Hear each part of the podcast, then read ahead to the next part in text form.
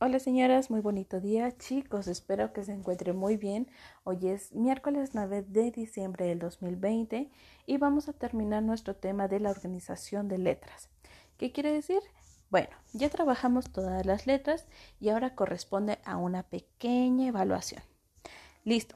Ustedes, mamás, papás, abuelitos, abuelitas, quien me esté escuchando, vamos a realizar un pequeño video u audio en donde el chico mencione o chica mencione el orden correcto de las letras y al mismo tiempo la escritura de los puntos en braille.